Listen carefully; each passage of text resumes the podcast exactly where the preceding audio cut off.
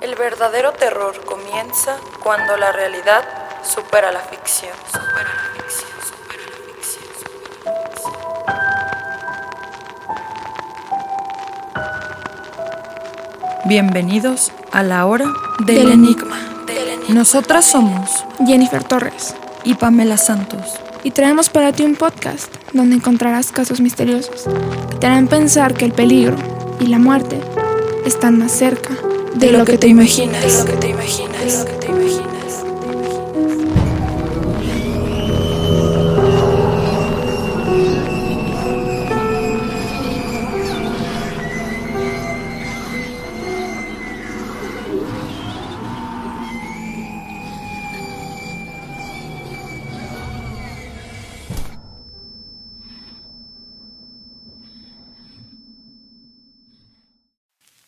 Asesina a su mejor amiga y envía su cuerpo por correo. Hoy les presentamos El caso de Yuri Rika. Una joven japonesa desaparece. La policía encuentra varios indicios que podrían indicar que quiso irse a otro país sin decirle a nadie. Pero un envío por correo cambiaría completamente toda la investigación. Hoy hablaremos de un caso que sucedió en Japón. Rika nació en el año 1985 en Japón. Es descrita como una joven muy tranquila y amable. En la escuela primaria conoció a una niña llamada Yuri, nacida en Brasil, con padre japonés y madre brasileña. Yuri acababa de llegar de Brasil y no tenía muchos amigos ahí. Rika y Yuri se convirtieron en muy buenas amigas. Estuvieron juntas toda la escuela primaria y la secundaria. Cuando Yuri llegó a la mayoría de edad, tuvo que elegir qué nacionalidad mantener, ya que Japón permite a los mayores de edad sostener solamente una. Ella escogió la nacionalidad brasileña y volvió a Brasil para seguir estudiando. En ese momento, Rika y ella perdieron el contacto. Yuri terminó su preparatoria en Brasil y luego de unos años, en 2012, optó por volver a Japón. Llevaba algunos ahorros los cuales le permitieron compartir un piso con una joven de origen china. Le costó mucho conseguir trabajo.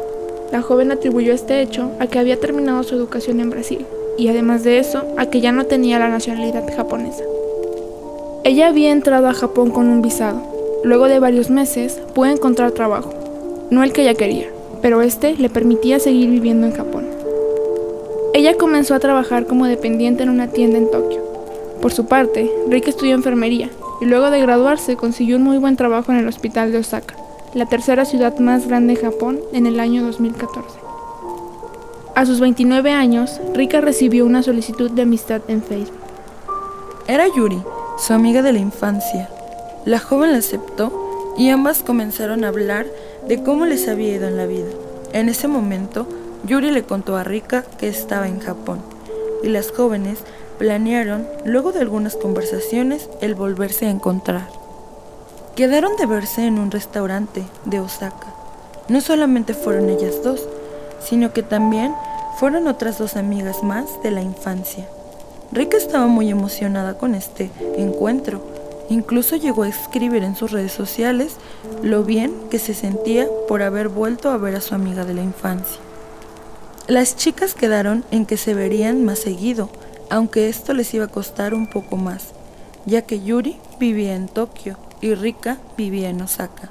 Pero sí, intercambiaron sus números.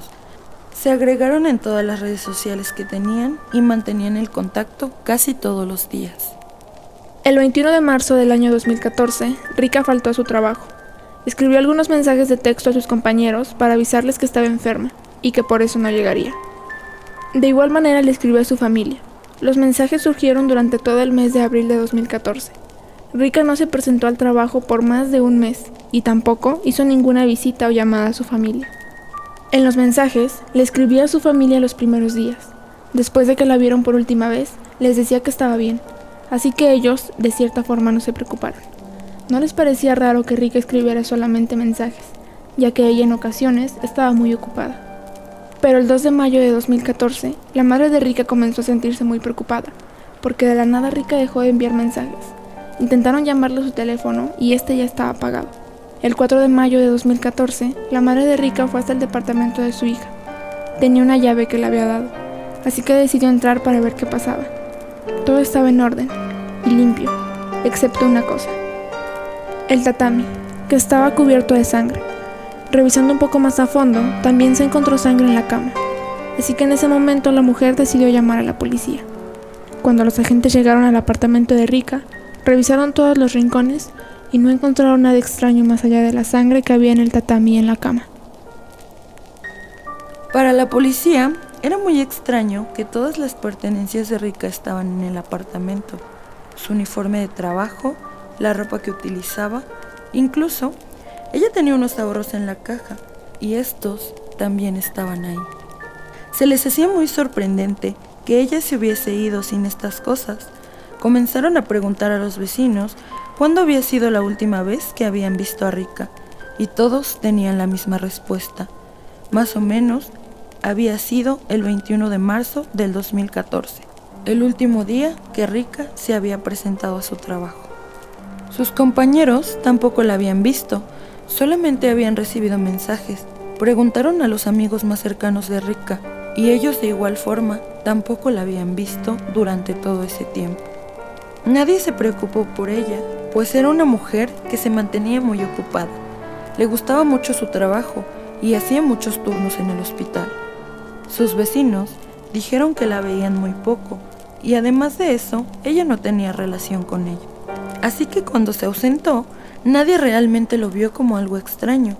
Fue muy raro que las redes sociales de Rika dejaran de mostrar actividad. Si bien ella era una joven que no subía muchas fotografías, siempre actualizaba sus estados y compartía publicaciones muy extensas de sus experiencias en el hospital, con sus amigos o con su familia. Las cosas comenzaron a ponerse más extrañas cuando la policía descubrió que entre el 23 y 27 de marzo, los días después de ser vista por última vez a Rika, había hecho cosas muy extrañas. Rika pidió a su banco varias tarjetas de crédito. Ella tenía muy buen récord crediticio, así que todas estas tarjetas le fueron concedidas. Ella había hecho esto a través de la aplicación del teléfono, así que no tuvo que ir al banco. Rika, en ese lapso de tiempo, fue a pedir un nuevo pasaporte al Departamento de Inmigración. Este pasaporte fue concedido y se lo enviaron. Además, también se puede saber que con estas nuevas tarjetas de crédito, Rika compró un vuelo hacia China. La policía comenzó a tener en ese momento una hipótesis. Rika quería huir de Japón. Quería tener una nueva vida, quería alejarse de sus amigos y familiares, y por eso había hecho todas estas cosas sin decirle a nadie. Pero esta hipótesis se cayó tan rápido como llegó. La policía pidió al Departamento de Inmigración una copia de ese nuevo pasaporte. Cuando vieron la fotografía, se dieron cuenta que la mujer que aparecía en ese pasaporte no era Rika, era su amiga Yuri.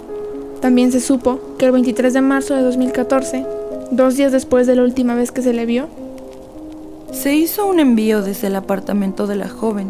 Según los registros de la empresa, era un paquete grande y pesado. Según el repartidor, salió una joven a dejarlo y se identificó como Rika. Le pidió que tuviera mucho cuidado, pues dentro iba una muñeca de arcilla. La compañía le dio a la policía la dirección. Era un almacén en Tokio. Se dieron cuenta que el contrato de alquiler de este almacén estaba en nombre de Joe Gouchin. Los agentes fueron hasta Tokio, abrieron este almacén y en efecto encontraron esa caja tan grande como el repartidor había descrito. Encima tenía escrito la palabra muñeca. Abrieron la caja y un fuerte olor se comenzó a percibir. Sacaron lo que había dentro y envuelto en plástico estaba el cuerpo de Rika Okada de 29 años. El análisis forense demostró que le habían dado 50 puñaladas. No tenía ni una sola herida defensiva, así que el análisis determinó que le habían apuñalado mientras ella estaba inconsciente. No se pudo hacer un análisis toxicológico porque ya había pasado mucho tiempo desde la muerte y los resultados no serían relevantes. Pero se llegó a creer que Rika había sido intoxicada, había sido drogada o hasta incluso le podrían haber puesto algo en la comida para que ella se desmayara y se sintiera mal. La policía comenzó a buscar a Yuri. Ella había sacado un pasaporte a nombre de Rika y se convirtió en la principal sospechosa del asesinato. Cuando la policía comenzó a indagar en la vida de Yuri, encontraron muchas cosas. Ella tenía más de un año de estar indocumentada en Japón, ya que su visa se le había vencido y le habían denegado la renovación.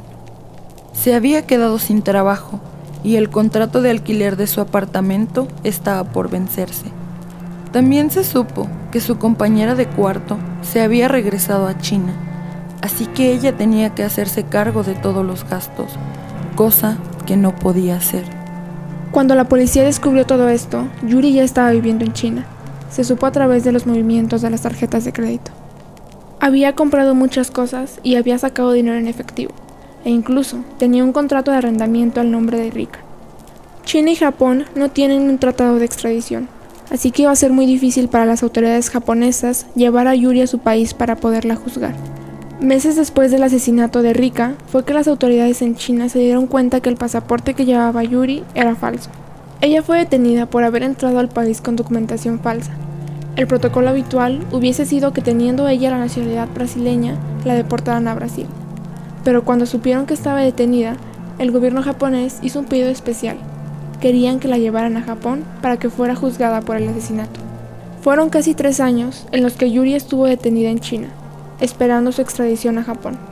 Hasta que por fin, en el año 2017, la joven fue llevada a Japón para ser juzgada por el asesinato de Rika. En el 2019, dio inicio el juicio y en septiembre de 2020 se dio una sentencia.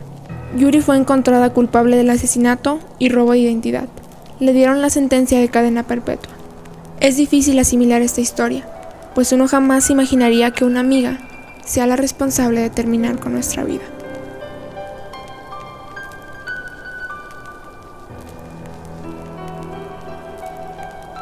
No olviden seguirnos en nuestras redes sociales. En Instagram como arroba fotospame29, arroba yentorresgo y en Twitter arroba yentorresgo.